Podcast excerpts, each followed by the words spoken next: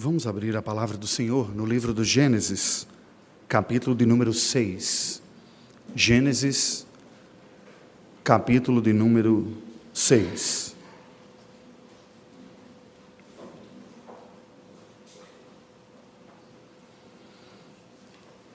Eu peço que você acompanhe a leitura da palavra do Senhor, que passo a fazer nesse instante. Como se foram multiplicando os homens na terra, e lhes nasceram filhas, vendo os filhos de Deus que as filhas dos homens eram formosas, tomaram para si mulheres, as que entre todas mais lhes agradaram. Então disse o Senhor: O meu espírito não agirá para sempre no homem, pois este é carnal, e os seus dias serão cento e vinte anos. Ora, naquele tempo havia gigantes na terra, e também depois, quando os filhos de Deus possuíram as filhas dos homens, as quais lhes deram filhos, estes foram valentes, varões de renome na antiguidade. Viu o Senhor que a maldade do homem se havia multiplicado na terra, e que era continuamente mal todo o desígnio do seu coração. Então se arrependeu o Senhor de ter feito o homem na terra, e isso lhe pesou no coração. Disse o Senhor: Farei desaparecer da face da terra o homem que criei, o homem e o animal, os répteis e as aves dos céus, porque me arrependo de os haver feito. Porém, Noé achou graça diante do Senhor. Eis a história de Noé. Noé era homem justo e íntegro entre os seus contemporâneos. Noé andava com Deus gerou três filhos, Sem, Cã e Jafé. A terra estava corrompida à vista de Deus e cheia de violência. Viu Deus a terra e eis que estava corrompida, porque todo ser vivente havia corrompido o seu caminho na terra. Então disse Deus a Noé: Resolvi dar cabo de toda a carne, porque a terra está cheia da violência dos homens Eis que os farei perecer juntamente com a terra. Faze uma arca, uma arca de tábuas de cipreste. Nela farás compartimentos e a calafetarás com betume por dentro e por fora. Deste modo a farás. De trezentos côvados será o comprimento, de cinquenta a largura e a altura de trinta. Farás ao seu redor uma abertura de um côvado de altura a porta da arca colocarás lateralmente. Farás pavimentos na arca, um embaixo, um segundo e um terceiro. Porque estou para derramar águas em dilúvio sobre a terra, para consumir toda a carne em que há fôlego de vida debaixo dos céus. Tudo que há na terra perecerá. Contigo, porém, estabelecerei a minha aliança. Entrarás na arca, tu e teus filhos e tua mulher, e as mulheres de teus filhos, de tudo que vive, de toda a carne, dois de cada espécie, macho e fêmea, farás entrar na arca para os conservares vivos contigo. Das aves segundo as suas espécies, do gado segundo as suas espécies, de todo réptil da terra segundo as suas espécies, dois de cada espécie virão a ti para conservares em vida. Leva contigo de tudo o que se come, ajunta-o contigo, ser-te-á para alimento, e é ti a eles. Assim fez Noé, consoante a tudo o que Deus lhe ordenara. Vamos orar mais uma vez ao Senhor Deus. Ó Deus bendito, nós estamos diante da tua presença, suplicamos a ti, Senhor, o teu favor, a tua compaixão sobre nós. Rogamos a iluminação do Teu Santo Espírito sobre nós. Pedimos que neste momento o Senhor olhe com compaixão para a nossa vida. O texto da Tua palavra foi lido e pedimos que o Senhor nos abra a mente e o coração, falando-nos através da Tua palavra, mediante a iluminação do Teu Espírito, em nome de Jesus. Amém, Senhor Deus. Esse texto é um texto relativamente conhecido de todos aqueles que estão familiarizados com as histórias da Bíblia. Certamente é uma das porções bíblicas mais controversas e polêmicas. Há uma série de dados nesse texto aqui que não apenas requerem a nossa atenção, mas que têm recebido abordagens e interpretações distintas por parte dos estudiosos da palavra de Deus, especialmente em virtude das singularidades, dos aspectos únicos que o texto bíblico nos apresenta. Não apenas envolvendo os personagens, mas as dimensões aqui apresentadas, quer sejam envolvendo a espécie humana, o anúncio do juízo de Deus a estender-se por toda, a, todo ser vivo que havia, quanto a abrangência também do dilúvio que seria anunciado. Este texto entra numa segunda parte, que é a parte praticamente a finalizar o primeiro bloco do livro de Gênesis, o bloco que fala sobre o início de todas as coisas. E um personagem e a sua família vai ocupar uma parte significativa, que é precisamente Noé e a sua família. Quatro capítulos destes onze primeiros que nós estamos estudando são dedicados a Noé e a sua família, num detalhamento muito rico daquilo que aconteceu. No entanto, apesar deste detalhamento, alguns problemas, como nós veremos, são nos apresentados aqui. Nós podemos olhar para este texto com basicamente dois desafios. Podemos olhar com uma ênfase de uma curiosidade técnica no que diz respeito a elementos difíceis mesmo de interpretação dentro desse texto aqui, ou podemos olhar, ou também podemos olhar com uma sensibilidade quanto a uma aplicação mais abrangente para a história da humanidade, uma vez que todos nós vivemos o mesmo drama desde que os nossos primeiros pais pecaram no jardim. Pois bem, procurarei caminhar com uma espécie de equilíbrio entre essas duas frentes mas com uma preocupação um pouco mais voltada para o que isso diz respeito à nossa vida. Sendo assim, eu abordo outros aspectos que, num primeiro momento, parece que não estão tratados de uma forma tão explícita no texto que diz respeito à nossa vida, mas tocam a vida de todos nós. Especialmente daquelas pessoas que têm percebido e se incomodado com o esfriamento da fé em nossos dias. Nós conseguimos perceber, e esta foi uma das coisas que me chamou a atenção, agora regressando ao nosso Brasil neste ano, como, em um certo sentido, tem aumentado, ainda que numa proporção pequena, o número de pessoas que têm se desanimado com a fé a partir de argumentos racionais ou de questionamentos racionais. Nós sempre tivemos, ao longo da história da fé e da história da igreja, os nossos filhos pródigos. Não é à toa que nós conhecemos esta história, esta parábola dita pelo nosso Senhor Jesus Cristo, falando sobre a abordagem daquele que, sendo filho, saiu, partiu e foi gastar os seus bens dissolutamente, e depois o pai ficou em casa aguardando e ele volta.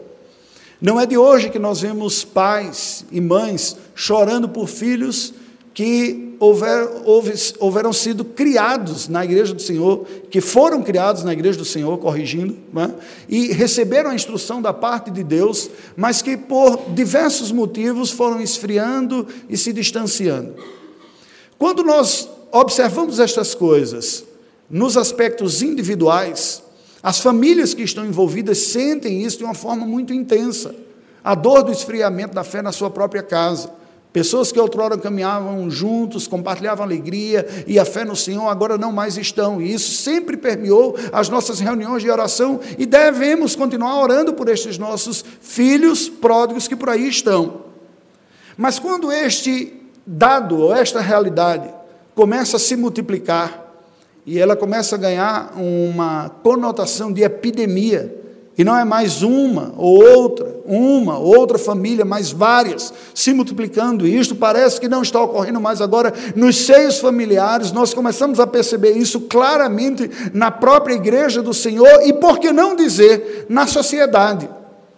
Que mesmo que não tivesse, em outros momentos, abraçado com vigor a fé cristã, experimentava o legado desta fé em vários aspectos do seu cotidiano em práticas, em ética relacionais, em condutas. Quando nós vamos assistindo um, um explícito aumento da imoralidade, da corrupção, da degeneração moral humana, o nosso coração começa a entristecer-se. Uma das cenas mais tristes que nós podemos ver é quando visitamos lugares, países que outrora foram vibrantes na sua fé e que hoje estão praticamente esvaziados de seguidores. Igrejas, as igrejas protestantes, históricas, no continente europeu especialmente, que antes eram frequentadas por milhares de pessoas e que foram se tornando objetos de visita de turistas apenas. Não há gente a frequentar estes templos que outrora proclamavam a fé com tanto vigor e que era cheio de pessoas que abraçavam esta convicção. Tivemos a oportunidade de, no último período antes de regressar ao Brasil, estar em Portugal. E uma das coisas que nos chamava a atenção e nós comentávamos é como a igreja está envelhecida, aqueles dentro do contexto que nós estamos. Cabeças brancas dominando os assentos da igreja. A ausência da juventude, da adolescência e da infância em muitos destes lugares. Isso demonstrando claramente que a nova geração não, tinha, não está encontrando identificação com a fé dos seus antepassados. Davi Merck, ao abordar este assunto, resume esta passagem de gerações, de perda de fé ao longo das gerações, dizendo o seguinte: houve uma geração que conheceu a Deus. A geração seguinte conheceu fatos sobre Deus, mas não mais o Senhor. A terceira geração já não mais conheceu Deus, nem os seus fatos. É importante que nós atentamos para este fato, porque muitas vezes o nosso foco está muito ligado a simplesmente a presença física das pessoas em nosso meio ou uma espécie de curiosidade intelectual da fé. E é verdade que nós não temos como negar esses aspectos, porque uma boa, uma boa parte das pessoas que têm abandonado a fé no mundo contemporâneo começam a sua crise pela abordagem intelectual. Ao serem bombardeados com argumentos e instruções contrários à educação que recebeu na igreja, e muitas vezes encontram maior coerência ou solidez ou conteúdo naqueles argumentos hostis e contrários à fé do que os argumentos que encontrou dentro da sua própria comunidade de fé. Até que muitos desistem de caminhar nesta jornada.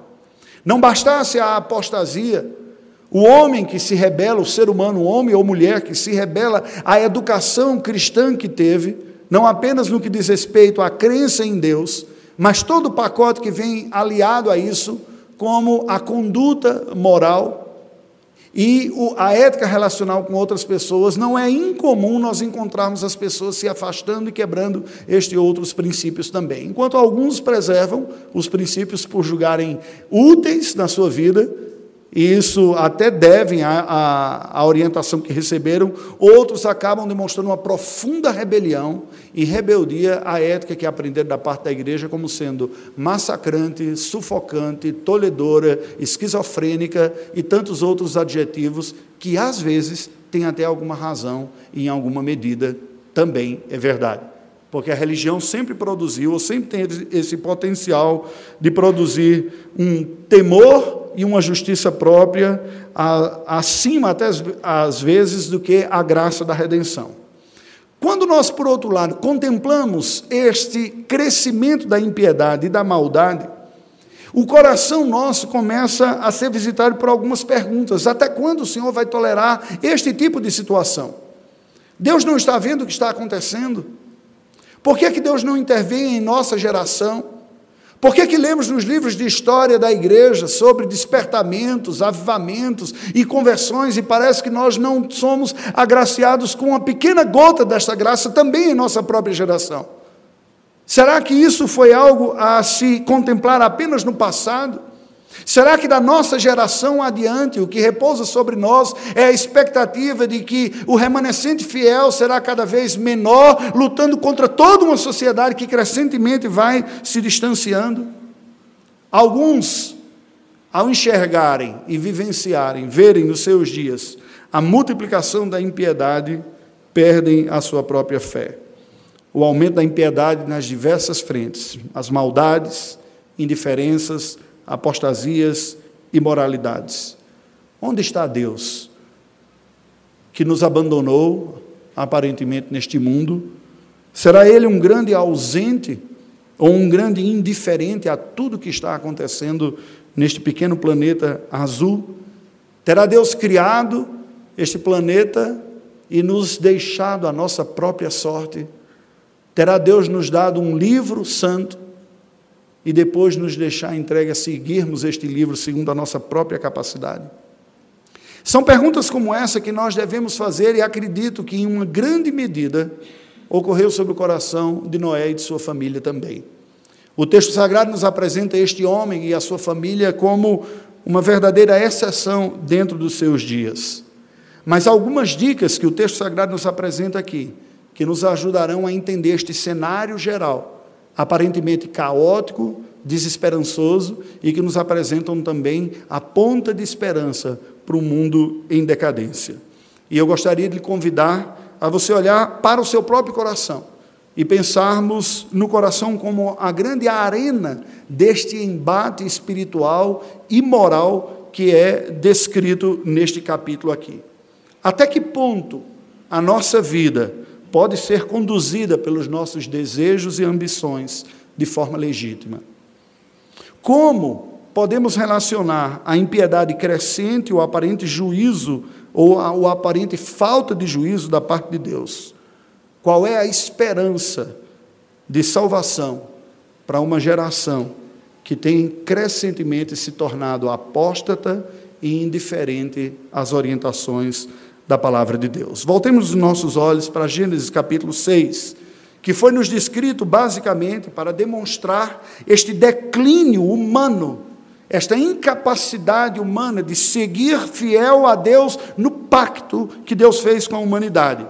E que por, por causa disso, nos apresenta o texto também uma intervenção radical da parte do Senhor através do anúncio do dilúvio. Em linhas gerais, para nós entendermos o contexto, antes de entrarmos nos versículos propriamente, temos que nos lembrar que esse texto nos apresenta uma sequência que vem desde o capítulo 5, daquela relação genealógica, desde o primeiro pai, Adão, até os dias de Noé. Esta linhagem que nos é descrita no capítulo 5 aqui, está a nos mostrar como que a humanidade foi seguindo seu curso geração após geração. E havia uma promessa evangélica, no sentido de boa nova, dada lá no jardim, de que viria através do descendente da mulher aquele que haveria de esmagar a cabeça da serpente. Esta era a mensagem do evangelho proclamada naquele tempo que não havia Bíblia e que as gerações, gerações após gerações, anunciavam essa esperança de um Salvador que viria. Ocorre que nós estamos chegando agora no capítulo de número 6 com um cenário que vai se tornando cada vez mais turvo. Parece que aquele elemento de fé, aquele conteúdo de fé e de adoração foi a cada geração perdendo um pouco do seu brilho, do seu vigor e o interesse para com estas coisas. Outros interesses, outros valores, outros fatores foram geração após geração tomando conta do coração dos homens e não apenas dos homens em geral, mas daqueles da descendência santa, aqueles que seriam os guardiões da fé legítima e da fé salvadora. De tal maneira que nós chegamos nos dias de Noé praticamente sem esperança nenhuma. Este capítulo nos apresenta exatamente este cenário quando parece que tudo está perdido e, num primeiro momento, parece até tornar mais aguda esta situação. A piedade dessa descendência santa, dessa semente santa, foi se perdendo e o pecado foi aumentando ao ponto de dominar a face da terra até quase desaparecer a centelha da fé.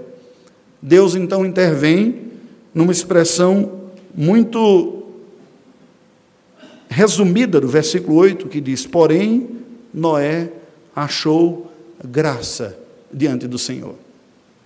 Este versículo é central para nós entendermos tudo o que vai ser descrito nos próximos capítulos aqui.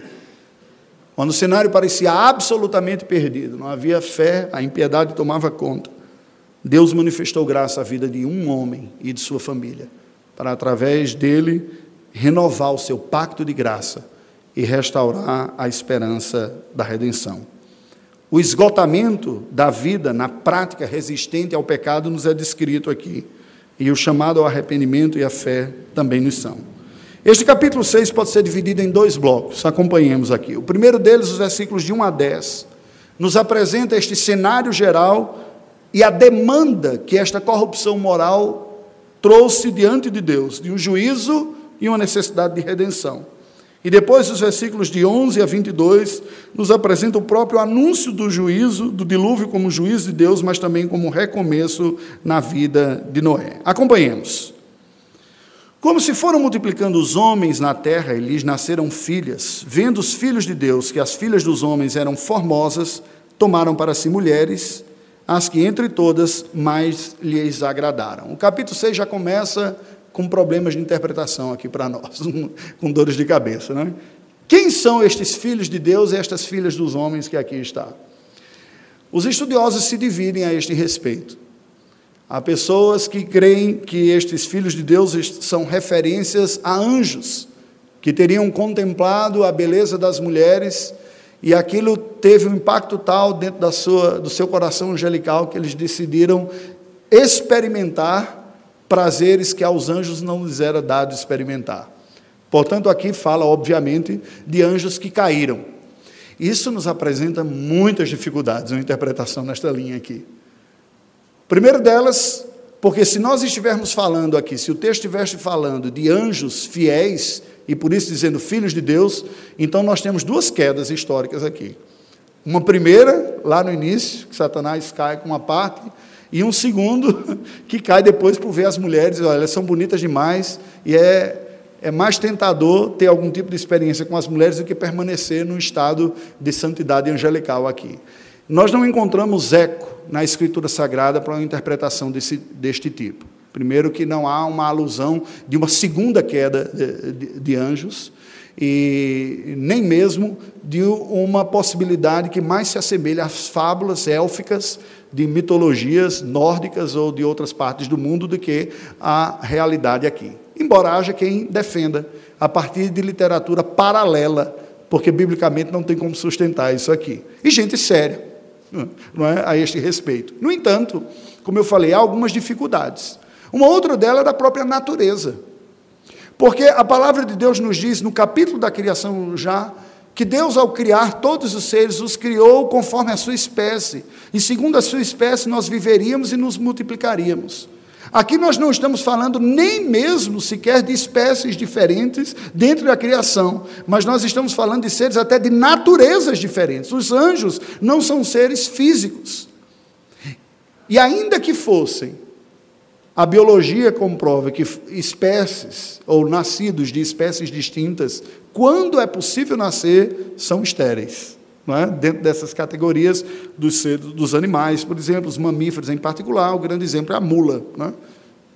filho do cruzamento do jumento com a égua. Ele tem uma utilidade lá, mas não consegue produzir, porque não é uma nova espécie, é uma espécie de híbrido. Portanto, nós encontramos algumas dificuldades. Se, por outro lado, pensarmos que esses eram anjos já caídos mesmo, de já cair mesmo, já estou aloprado, estou aqui para zoar nessa terra, então vou curtir também os prazeres da carne. Mas volto a dizer, nós temos um problema. Eles são anjos, e anjos, por natureza, são espíritos ministradores, não são seres físicos. Conquanto algumas vezes Deus permitiu que esses seres assumissem, aparecessem, assumissem uma forma visível, até tangível diante dos outros, mas daí a dizer que ele assuma a humanidade numa plenitude, ao ponto de ter condições de gerar filhos, é muito mais adiante. Isso entra aqui já no mistério da vida, a capacidade de gerar vida. Isso nos leva à nossa segunda opção, com a qual eu me identifico e vejo como a leitura mais natural do texto bíblico em harmonia com todo o restante da Escritura Sagrada. O texto não está falando de seres distintos de outras categorias. Isso é muito bom para romance, para a gente pensar em filme, Hollywood, como o Cidade dos Anjos, né? que você tem um anjo que namorou lá, para você se distrair, mas a realidade para nós é que a nossa dificuldade, e nós não temos que ficar temendo, que as nossas filhas venham a ser seduzidas por seres angelicais. O perigo está no apartamento do lado e no colega da faculdade, certo? Não são os seres que vêm do céu e que vão fazer as ameaças reais para quem vive aqui na terra, não. São os que são daqui da terra mesmo. Um dos termos que a palavra de Deus usa, a expressão filhos de Deus, é para mostrar esta identidade espiritual dos filhos dos homens que aqui vivem. O Evangelho fala isso de uma forma mais clara e explícita, quando João diz que todos aqueles que o receberam, Cristo como Senhor e Salvador de sua vida, deu-lhes o poder de serem feitos filhos de Deus. Pessoas que amam Deus, que conhecem Deus, que querem viver para Ele, que têm um novo coração dentro de si, que agora são inclinados a agradar ao Senhor, conhecem as verdades de Deus e, portanto, são chamados para viver para a glória de Deus. Mas prestem atenção: desde que o pecado manchou a terra, estes que são filhos de Deus não estão isentos de grandes erros e desvios e tragédias aqui na sua vida. Pelo contrário, mais benefícios teremos quanto mais cedo reconhecermos que todos nós que aqui estamos somos tão sujeitos a cair e cometer pecados do que se não considerarmos esta possibilidade. Estes homens que agradaram a Deus, que eram da família da fé, que foram educados no temor do Senhor, que alimentavam este abrigo de fé em seu coração, mas esta semente de fé que geração após geração foi diminuindo no seu brilho e na sua intensidade, chega naqueles dias a não ser mais os fatores determinantes de sua vida e das suas principais escolhas. Estes filhos de Deus, ao olharem a beleza das filhas dos homens, começaram a acreditar que as suas vidas seriam mais felizes e satisfeitas se se lançassem na busca deste amor romântico, este primeiro amor, quando seus olhos se encantaram pela beleza das mulheres que não tinham a mesma semente de fé e a mesma identidade espiritual que eles tinham. Ora, esta realidade não nos é estranha. Este é um drama que nós, como igreja, convivemos desde sempre e haveremos de continuar a conviver. Nós somos tentados, por vezes, a pensar nisso simplesmente em categorias religiosas, como se fosse o casamento entre evangélicos resolve esse problema. Quem vai casar com quem não é evangélico vai, vai procurar esse problema para a sua vida. Mas aqui nós estamos falando do tempo que nem sistema religioso formal existia. O elemento da fé era vivenciado dentro do próprio ambiente doméstico, passado de geração após geração. Não havia instituição religiosa. Nós não podemos transferir esse pensamento que é nosso e que muitas vezes é um pensamento simplista para avaliar a condição espiritual das pessoas para este tempo bíblico. E nós devemos também fazer o raciocínio de trás para frente. Porque muitas vezes é mesmo no meio da mesma confessionalidade que nós encontramos pessoas mortas espiritualmente, ainda que declarando a mesma fé daqueles que estão vivos espiritualmente. Essas pessoas vão dar indícios da sua morbidez espiritual com uma indiferença real para com as coisas de Deus. Com o lugar do Senhor, do seu propósito, da sua palavra em segundo, terceiro ou quarto plano na sua vida mas que pode ser maquiado ou mascarado por uma vivência religiosa e uma atividade religiosa. E nós que naturalmente somos dados às impressões superficiais, podemos não perceber isso. Não é incomum nós encontrarmos jovens sofrendo porque entraram em relacionamentos que foram verdadeiras canoas furadas, e ao buscarem aconselhamento com o pastor, disse: Eu não sei o que é está acontecendo. Eu orei tanto para Deus tirar do meu coração. Eu disse: Senhor, se não for da tua vontade, não deixa nem que aquela pessoa apareça na minha frente. Tira do meu coração, quase que querendo transferir uma responsabilidade sua do andar de baixo para o andar de cima. Quando dizendo, eu orei, pedi para Deus tirar, não tirou, a culpa é dele que me deixou me apaixonar por aquela pessoa. Percebe qual é o ponto aqui? Há um outro dado que você pode dizer, mas por que está falando dos filhos de Deus em contraste com as filhas dos homens? E nesta época do empoderamento feminino e do politicamente correto, nós passamos por muitas situações difíceis que a gente tem que explicar aqui, não é? Primeiro de, dos motivos que a, o texto sagrado apresenta desta forma, eu penso que tem a ver já com aquilo que ele vinha apresentando desde o início. Quando Lameque é aquele primeiro homem que tem mais de uma mulher para si, e que vai demonstrando essa espécie de postura de vanguarda do sexo masculino em ser aquele que se lança mais afoitamente a buscar os prazeres, demonstrando com isso também uma característica mais peculiar do gênero masculino, distintamente do gênero feminino. Normalmente, o homem recebe um apelo visual mais forte no primeiro momento do que a mulher. Normalmente, a grosso modo, nós vemos as mulheres tendo um apelo mais emotivo do que o apelo visual. Talvez seja por estes fatores de que o, o homem já tenha se lançado nessa espécie de busca do prazer acima ou mais do que as mulheres anteriormente, desde algumas gerações passadas, e também por uma característica, uma característica própria dos homens, que num primeiro momento tende a valorizar mais o que vê e menos os elementos emocionais, o que costuma ocorrer em ordem inversa com as mulheres, que o texto sagrado nos apresenta esta situação. Mas para terminar de defender esse argumento de que aqui se trata dos filhos de Deus, dos filhos do pacto, e não exclusivamente os homens. Nós podemos colocar também mulheres aqui estavam certamente. E do lado de fora também isso, esta realidade vai aparecer e este alerta repetidamente nas escrituras sagradas. Nos dias que o povo de Israel estava para tomar posse da terra prometida, Balaão, que não conseguiu amaldiçoar o povo de Deus, porque sabia que não pega praga, maldição, magia sobre o povo de Deus, mas há uma coisa que pega sobre o povo de Deus, que é pecado. Ele percebeu que a forma mais eficiente de atrair a desgraça sobre o povo de Deus seria seduzir com a beleza das habitantes e dos habitantes que moravam naquelas terras. E o texto de Números vai nos dizer como Balaão engendra essa estratégia que trouxe corrupção sobre o povo de Deus. Quando Deus fala através de Moisés, um dos alertas mais claros na Escritura Sagrada é quando você entrar nesta terra, não case seus filhos com as filhas desse, desses cidadãos, nem case suas filhas com os filhos desses cidadãos, porque eles vos fariam desviar dos meus caminhos e caminhar numa outra direção. O glorioso período da história do reino de Israel, Davi e o seu filho Salomão, que foi a época mais próspera, o texto sagrado é muito claro a nos dizer que a decadência de Israel começou com Salomão no final da sua vida, cedendo aos caprichos das suas mulheres idólatras. Uma certa tolerância social que ocorreu na igreja daqueles dias, de fazer casamentos políticos, fugindo do critério bíblico de casar um homem e uma mulher e constituir uma família. Mas durante muito tempo, a igreja do Antigo Testamento conviveu com algumas espécies de distorções. Isso por si só, gente, presta atenção.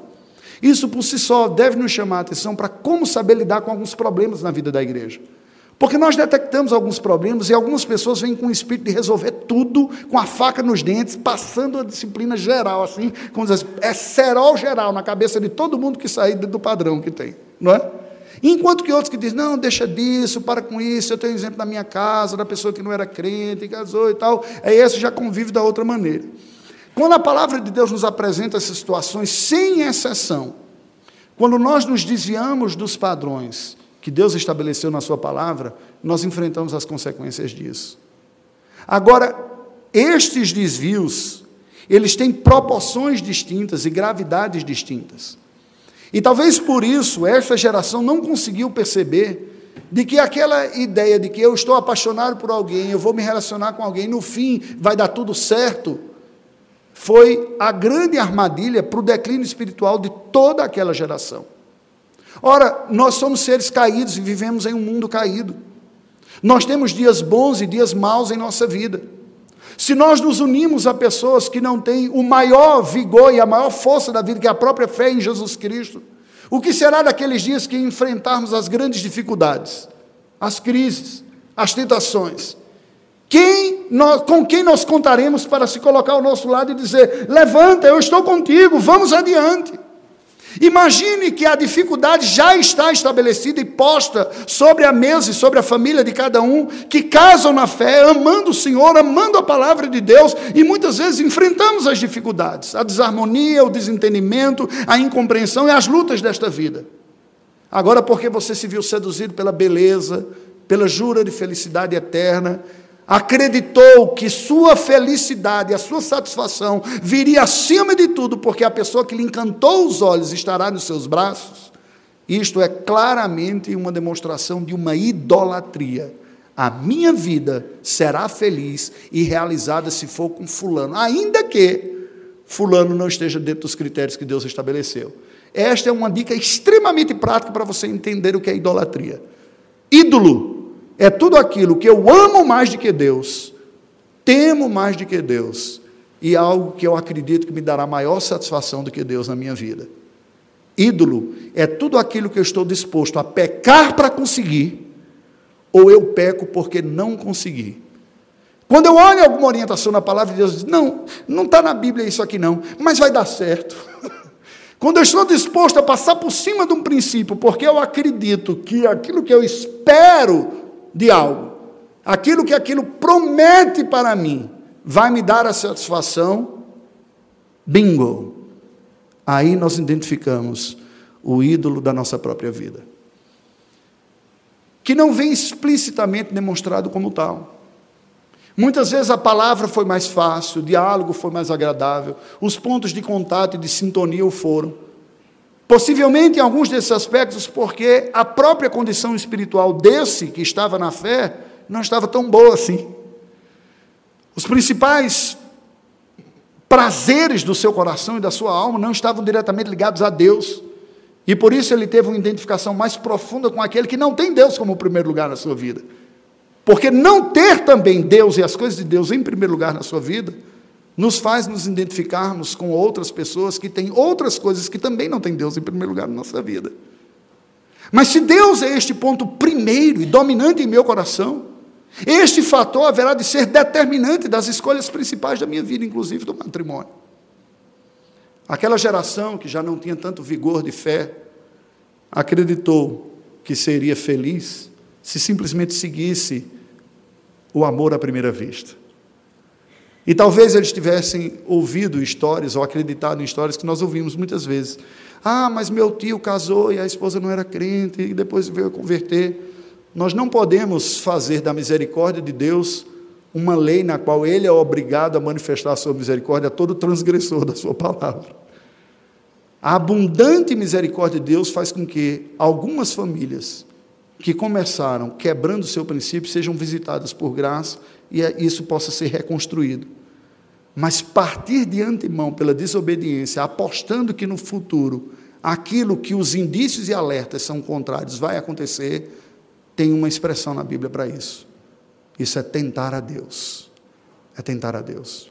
Portanto, jovem, especialmente você que está solteiro, muitas vezes o jovem dentro da igreja começa a passar um tempo, ele vai ficando preocupado porque não está encontrando aquela pessoa que ama a Deus. E ele vai baixando as expectativas de fé, de dedicação. Se de início queria uma pessoa dedicada, que eu ajudasse, que eu auxiliasse, depois de não, basta alguém que professe a fé, para mim já está bom. Não é? Dá uma olhada de vez em quando na classe de catecúmenos para ver se tem uma safra nova ali, né? uma esperança. Quem sabe não vem gente nova daquele lugar. E o tempo vai passando mais, a esperança vai diminuindo ainda mais, e no final está meio desesperado. Vale a pena confiar no Senhor Deus e no seu tempo. O ponto que eu gostaria que nós refletíssemos é: qual é o fator determinante no meu coração das escolhas que eu faço? O texto nos diz que os filhos de Deus viram as filhas dos homens, que elas eram formosas, demonstrando claramente que o que lhe chamou a atenção foi a beleza externa. Demonstrando claramente que os fatores espirituais, a beleza interna, o temor de Deus, não era algo tão importante para aquela geração.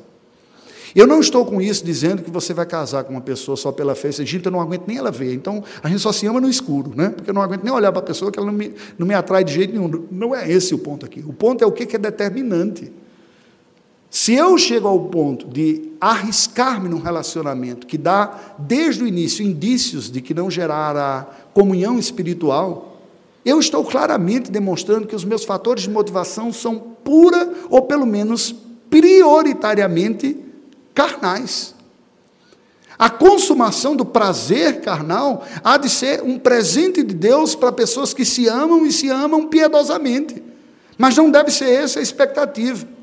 É importante que os jovens alertem que pessoas que não demonstram sinais de piedade na sua vida, antes de casar, provavelmente se tornarão piores depois que casarão. Porque, num certo sentido, esta etapa anterior é uma etapa de conquista. Você se penteia, você troca de roupa, você procura se apresentar melhor. Se vê que a outra pessoa valoriza tanta fé, até vai com ela para a igreja e tudo. Depois de já casei mesmo. Já, tá bom, né? Já fui muito. Começa a revezar, não vou tanto assim. É extremamente importante que nós tenhamos ao nosso lado pessoas que nos ajudem a ir adiante, porque um dia será a vez de nós termos as nossas fraquezas. Eu me lembro daquele pregador americano que liderou um grande movimento de profunda transformação da sociedade americana, Martin Luther King Jr. Quando enfrentando as suas lutas, achou que não teria mais condições de dizer: Olha, eu não aguento mais, não tem jeito. O racismo é uma coisa institucionalizada nesse país, não tem jeito. E ele entrega os pontos, deita lá no sofá, fica lá deprimido.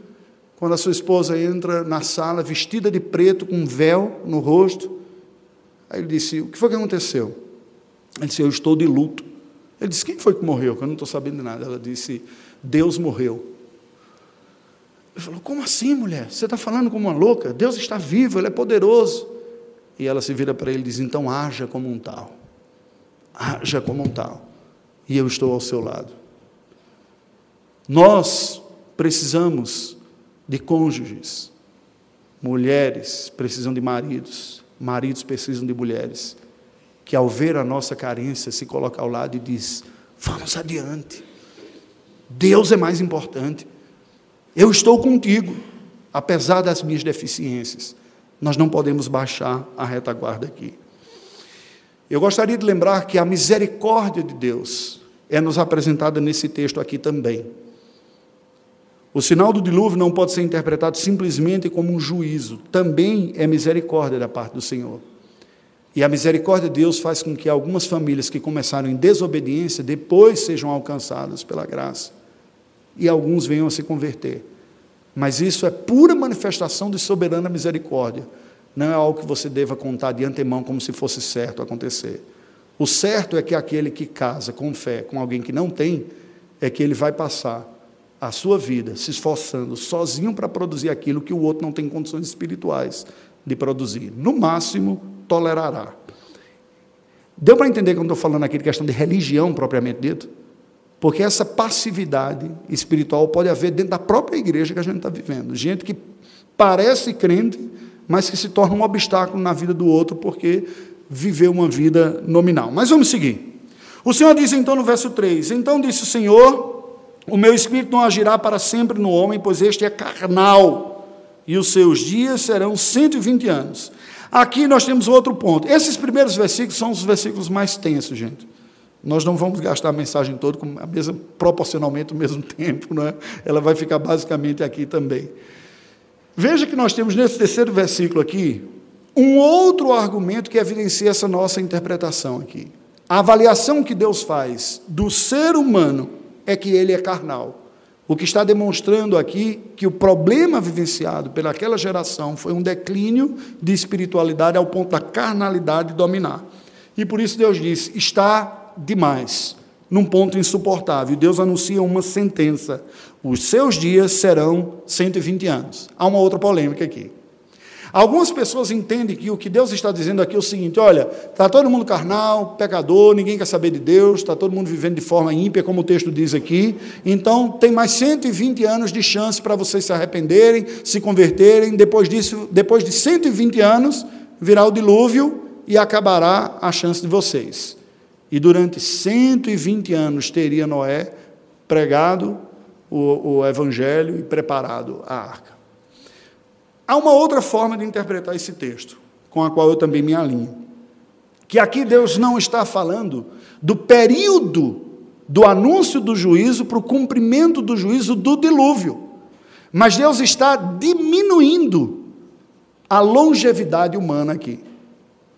Havia num primeiro momento, e nós nos espantamos com aquelas idades longas, 600, 700, 900 anos, ao ponto de a gente achar até assim irreal. Será que é possível viver tanto tempo assim, o ser humano?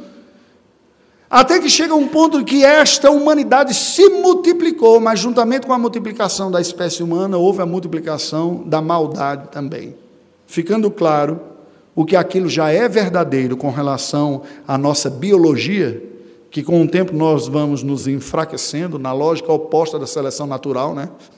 Quanto mais tecnologia nós desenvolvemos, mais nós proporcionamos possibilidade de sobrevida aos que naturalmente seriam eliminados, né? Então, tem a cirurgia, tem tudo mais, então nós estamos enfraquecendo como espécie.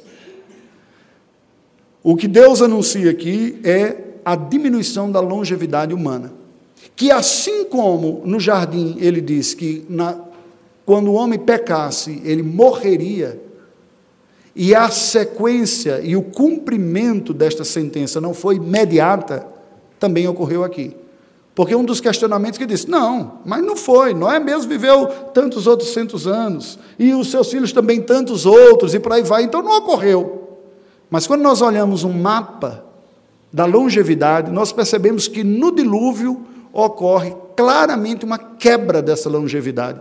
E a partir daí, um declínio vai se estabelecendo de forma acentuada, porém não imediata, sobre a longevidade humana. Depois de algumas gerações, a longevidade humana se estabelece num patamar máximo de em torno desses 120 anos naturalmente. Isso significa dizer que é uma sentença eterna? Não. Significa dizer que é uma sentença biológica de longevidade da nova configuração da Terra, mas sobre isso a gente vai falar numa outra ocasião, como que Deus operacionalizou este negócio aqui. Nós vivemos um momento único da história da humanidade. O desenvolvimento tecnológico, científico e medicinal pode até nos levar a uma sobrevida maior do que esta aqui. E isso não tem nenhum problema com o que Deus falou. O que Deus estabeleceu é que para a humanidade, a partir destes anos tão antigos, há milhares e milhares de anos atrás, a longevidade humana diminuiria significativamente. O texto continua falando: Ora, naquele tempo havia gigantes na terra, e também depois, quando os filhos de Deus possuíram as filhas dos homens, as quais lhes deram filhos, estes foram valentes, varões de renome na antiguidade. Novamente, o que se ressalta aqui? Se ressalta este orgulho humano e essa autonomia humana. Deste cruzamento, dessa mistura de fé, do remanescente da fé dos filhos de Deus com aqueles que não tinham fé, se produziu gerações antropocêntricas, centradas na própria glória humana. Os valentões, os idealizadores, os realizadores. Qualquer pessoa que lê a literatura clássica, as tragédias gregas ou as, ou as obras do mundo antigo, conseguem perceber toda virtude ressaltada no mundo antigo está no heroísmo e a capacidade de realização, não propriamente em virtudes morais desses heróis. Muitos deles eram muito estranhos e com comportamento até aberrantes. Eles faziam feitos grandiosos, libertavam a sua cidade, matavam os seus inimigos, mas eram também insensíveis, traía a esposa, matava os filhos, tinha toda essa confusão. Eles não eram referências morais. Porque ao afastar-se, ao contaminar estas gerações, o que sobrou foi a glória humana, deixar o meu nome registrado na história, não importa como. E esta é uma característica típica de quem não tem a piedade marcando a sua própria vida. Eu quero ser reconhecido, não importa como, que a história reconheça que um dia passou alguém como eu por elas e deixa sua marca. Isso está presente nas literaturas antigas e nos livros de história. Por isso o texto sagrado vai caminhando na sua evolução natural. Diz que o Senhor viu a maldade do homem que se havia multiplicado na terra, que era continuamente mal todo desígnio do seu coração. Outra dificuldade de interpretação. Então se arrependeu o Senhor de ter feito o homem na terra e isso lhe pesou no coração. Você pode dizer, como assim, pastor? Não entendi. Deus se arrependeu? Mas arrependimento não tem a ver com aquele momento do culto que a gente confessa pecado? Arrependimento não é para pecador. Pecador é que se arrepende, porque fez coisa errada, aí você tem que se arrepender, reconhecer que fez errado, pedir perdão. Deus pediu perdão para quem? é? Se ele se arrependeu, ele foi pedir para quem? Que pecado que ele cometeu? Bem, em teologia nós chamamos isso aqui de antropopatia. É quando o escritor humano atribui a Deus um sentimento típico do homem, e há algumas razões para fazermos isso. Ou isso ocorreu por uma espécie de semelhança, em situações que ele diz: olha, quando eu olho para aquilo que Deus fez, e o texto seguinte vai nos dizer exatamente que Deus disse: Eu farei desaparecer a face da terra o homem que criou, o que criei o homem e o animal, os répteis e tudo mais. Isto se assemelha na história humana com o arrependimento, quando a gente diz: Fiz bobagem. Sabe aquele funcionário que você acreditou nele? Você decidiu investir, no final ele passou o cano, lhe passou a perna, roubou seus produtos e tudo. Você disse, pô, me arrependi. Eu devia ter ouvido o conselho das pessoas que falaram para não acreditar na vida daquele rapaz, que ele já tinha dado indício que não era uma pessoa boa. Você planeja algo para a sua vida, ou mesmo para o seu filho, e depois a situação não vê de jeito que você queria, você diz, eu me arrependi. Por esta semelhança, pode ser que o autor tenha escrito isto aqui. A outra possibilidade é, não tendo como descrever o que aconteceu em Deus, porque Deus não é igual a nós, Deus é um ser eterno, infinito e todo-poderoso. E embora nós tenhamos sido criados à imagem e semelhança de Deus, o que significa dizer que há algumas coisas em nós que são semelhantes ao que ocorre em Deus, em teologia nós chamamos isso de atributos comunicáveis, algumas qualidades como racionalidade, capacidade de governo, de tomada de decisões, nós temos e Deus tem também. Mas algumas outras coisas que não são compartilhadas conosco, em teologia nós chamamos isso de atributos incomunicáveis. Aquilo que são próprios a Deus, como a sua imortalidade, a sua onipresença, presença em todo lugar, a sua onipotência, a total poder que Deus tem, e algumas outras características e sentimentos, se é que podemos dizer assim, que são próprios a Deus, e que o homem não os conhece nem mesmo entende. O autor bíblico, ao ver isso, não sabendo como descrever, ele diz: Eu não tenho palavras, porque não existe paralelo na experiência humana daquilo que ocorreu em Deus, quando ele contemplou a sua criação se degenerando moralmente. Aí ele pega um sentimento humano, que seria o mais compatível com ele como ser humanos, e põe em Deus. É neste sentido que nós devemos interpretar passagens como essa, que diz que Deus se arrependeu, porque ele mesmo vem a dizer no livro de Números que Deus não é homem para que minta, nem filho de homem para que se arrependa. Queridos, o que nós vemos aqui? O Senhor então diz: olha, a condição de vida na terra está insustentável. Eu vou recomeçar a história da humanidade.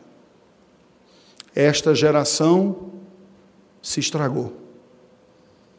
É irreversível. E eu vou começar com uma nova história. Deus então derrama a sua graça sobre a vida de uma família, Noé. É assim que o texto diz: porém, Noé achou graça diante de Deus. Porque a graça de Deus se dirigiu àquele homem no meio daquela geração ele teve uma história diferente. Eis a história de Noé.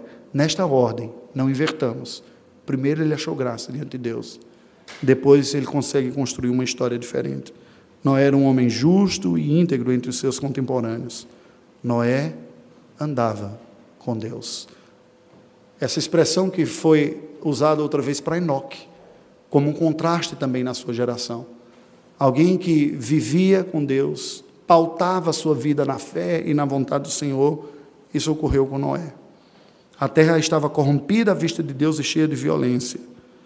Deus viu isso e decidiu dar cabo. A partir do verso 12, então, do verso 11, nós vemos essa descrição do anúncio do juízo de Deus. O que é que Deus diz então? Deus se dirige para Noé e diz: Olha, a terra está corrompida, eu vou acabar com todo ser vivente que aqui há resolvida a cabo de toda a carne, porque ela está cheia de violência dos homens, e eu farei perecer toda juntamente. E a partir do verso de número 14, nós vemos as descrições e orientações que Deus dá a Noé, da construção da arca, de como fazer, de levar os animais e todo um recomeço. Sobre os detalhes da arca e como isso aconteceu, eles serão retomados nos capítulos seguintes. Eu gostaria de objetivamente concluir lembrando os irmãos lembrando a nós esta noite, resumidamente o que ocorreu aqui. Uma vez que a impiedade da humanidade crescia grandemente e tornou e tomou dimensões incontroláveis, de praticamente falta de fé e de esperança, Deus decidiu intervir com um duplo juízo nos dias de Noé: extermínio em massa dos pecadores e a limitação da vida humana. É extremamente difícil nós, contemporâneos, imaginarmos na imagem de um Deus de amor, o Pai de nosso Senhor Jesus Cristo, aquele que ama.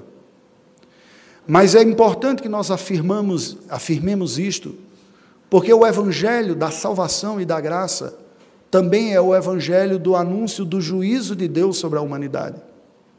Neste momento, Deus executou o seu juízo em vida nestas pessoas. Mas não nos enganemos, que as pessoas que passam a sua vida sem serem resgatados pela graça, sem responderem com arrependimento dos seus pecados, experimentarão o juízo de Deus sobre si. Esta mensagem está presente no Evangelho. Este capítulo aqui encontra um eco perfeito na própria pessoa do Senhor Jesus Cristo.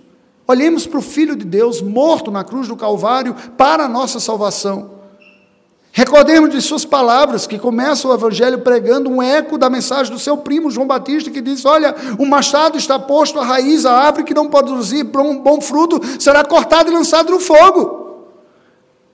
Crede no Evangelho, arrependei-vos, o reino de Deus é chegado. Qual é a mensagem de Jesus? É a mensagem de Noé. É esta mensagem que nós lemos, inclusive, aqui no texto da liturgia, que nos dias de Noé se casavam, davam em casamento, ninguém estava atentando para o que Deus dizia. Agora veja que a mensagem do juízo é mesclada com a mensagem da graça e redenção.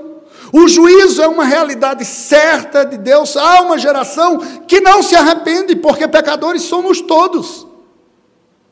Mas a graça e o perdão e a salvação são absolutamente certos para quem percebe a besteira que está fazendo da sua própria vida, de viver como se a vida fosse simplesmente prazer, contribuição, deixar o meu nome na história e um legado de realizações que não passe pela piedade, pela santidade, pela honra a Deus, pelo amor ao próximo. A mensagem de Noé é um convite ao arrependimento. Se você está vivendo a vida como se Deus não tivesse nada a ver com as escolhas que você faz, se você olha para Deus muitas vezes como estraga prazeres, aquele que chega para mim para dizer não faz isso porque eu não gosto, e aquilo que me dá satisfação, Deus não quer, você está indo no caminho da perdição. Mas a graça do Senhor é tão grande que Ele prevê e provê o meio de salvação e de perdão para o seu povo como foi a arca nos dias de Noé, é Cristo. Ele é a salvação para todos aqueles que arrependidos se voltam em fé para Deus.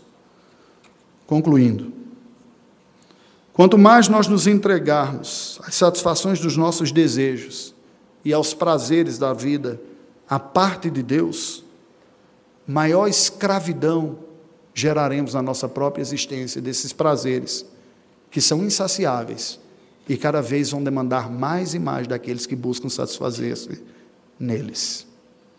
É um gole a mais, é um porre a mais, é uma noitada a mais, é uma experiência a mais de prazer, de intimidade sexual, de dinheiro, seja o que for, a mais e a mais.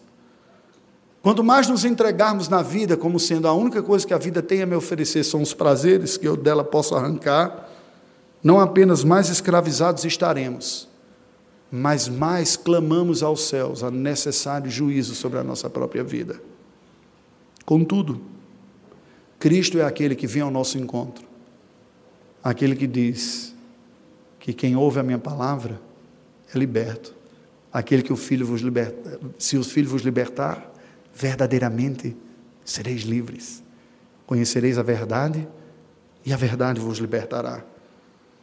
A libertação de uma vida condenada à busca de uma satisfação nunca realizável ocorre pelo arrependimento e pela fé em Jesus Cristo.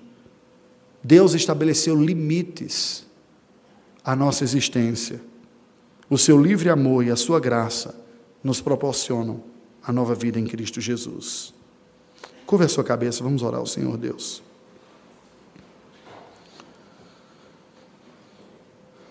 Ó oh Deus, olha para nós nesta noite, nós te pedimos. Pedimos a tua compaixão. Vivemos dias maus. Às vezes nós temos a sensação que estamos caminhando numa rota semelhante à geração de Noé há um esfriamento da fé. Em algumas partes do mundo, A tua igreja que outrora foi tão vigorosa, vibrante, engajada, evangelista, missionária, hoje está praticamente morta. E nós vemos, às vezes, já em nosso meio, sinais não tão pontuais assim, de desinteresse, de busca de satisfação na vida à parte do Senhor. Te louvamos porque a tua palavra nos diz e te agradecemos que a tua misericórdia é longa, o Senhor não levou em consideração os pecados que cometemos anteriormente, mas a tua longa paciência é que tem feito com que tu suspendas o juízo sobre nós. Mas pesa-nos no coração e preocupa-nos saber que o juízo virá sobre todos aqueles que não se arrependeram. Muitas vezes nós que estamos na vida da igreja, podemos nos enganar com o nosso exercício religioso, de acharmos que a continuidade do exercício religioso nos qualifica de forma diferenciada diante dos outros. Mas nós mesmos podemos também estar perdendo o vigor de nossa fé, por não ser o amor ao Senhor e o desejo de agradar ao Senhor a primeira e a mais importante das nossas satisfações. Tentamos ao Senhor com algumas escolhas e decisões, por vezes podemos ser negligentes nos nossos exercícios espirituais, tolerantes indevidamente com a prática da indiferença espiritual nos nossos lares. Testemunhamos pessoas que vêm à tua casa, que mesmo casados vêm sozinhos porque lá no passado tomaram uma decisão, decisão arriscada de entregar-se a um sonho e a uma ilusão, de que a boa amizade que tinha seriam suficientes para trazer o seu cônjuge futuro aos caminhos da fé. Alguns não aguentaram esta vida. Alguns em nosso meio não conseguiram resolver os seus problemas e as suas dificuldades. Pesou-lhe sobre o seu coração o sofrimento as frustrações nos relacionamentos, o desejo de experimentar uma nova liberdade, um recomeço, sozinhos ou com outros. E alguns casamentos se desfizeram. Ó oh Deus, vem com a tua graça sobre nós, nós te pedimos. Ajuda-nos a preservarmos e cultivarmos a partir do seio dos nossos lares um ambiente saudável. Possivelmente muitos daqueles que aqui estão nesta noite, assim como eu, tenhamos a sensação de que nós não conseguimos responder com a piedade que gostaríamos de ter. Não conseguimos conduzir o nosso lar e a nossa família com a devoção que gostaríamos de ter mas por amor do teu nome, Senhor Deus. Não nos deixes entregues às nossas próprias incapacidades e incompetências espirituais. Não nos deixe. Assim como o Senhor visitou a Noé e a sua família, manifestando graça de tal maneira que eles viveram uma vida diferente, ó Deus, manifesta graça a nós em nome de Jesus. De tal forma que, como crentes nesta geração e famílias desta geração, nós experimentemos uma história melhor. E te pedimos, neste momento, não apenas por aqueles que estão vivendo em fé juntos, mas aqueles que já experimentaram sofrimentos, decepções, lutas, erraram, se maltrataram, se machucaram, estão desanimados, estão desesperançados, estão desejosos de abandonar aqueles votos que fizeram no passado com o Senhor, uns com os outros, porque não aguentam mais ver o insucesso na sua vida. Ó oh, Deus, tenha misericórdia de nós, não somos virtuosos como muitas vezes aparentamos ser. Não somos. Mas temos aprendido da tua palavra que o caminho da bênção é o caminho do reconhecimento da fraqueza, da confissão. Pedimos que tu nos livres de experimentar a decadência em nosso meio, em nossos lares, em nossa igreja. A decadência que aparentemente a sociedade ao nosso redor vai experimentando. O aumento da impiedade, da imoralidade, a inversão dos valores. Pedimos a Deus que, no nome de Jesus, tu revertas a condição espiritual dos filhos que estão distantes. Nós suplicamos ao Senhor que tu nos dês a graça de ver os nossos filhos casando na aliança, tendo o valor espiritual como mais importante, não correndo o risco da tentação de não ser socorrido pelo Senhor pela sua desobediência, tão somente esperando uma misericórdia que não temos a certeza se virá, pois que tu não és obrigado a manifestares misericórdia a quem deliberadamente descumpre o que diz a tua palavra. Mas pelo amor do teu nome, não nos trate conforme o que merecemos simplesmente. Não faça isso. Reconhecemos que falhamos com o Senhor, somos negligentes espiritualmente, não temos o vigor, a fidelidade, a dedicação que poderíamos ter e deveríamos ter. Mas só para a tua graça sobre nós manifesta o teu favor. Em nome de Jesus nós te pedimos e agradecemos. Amém.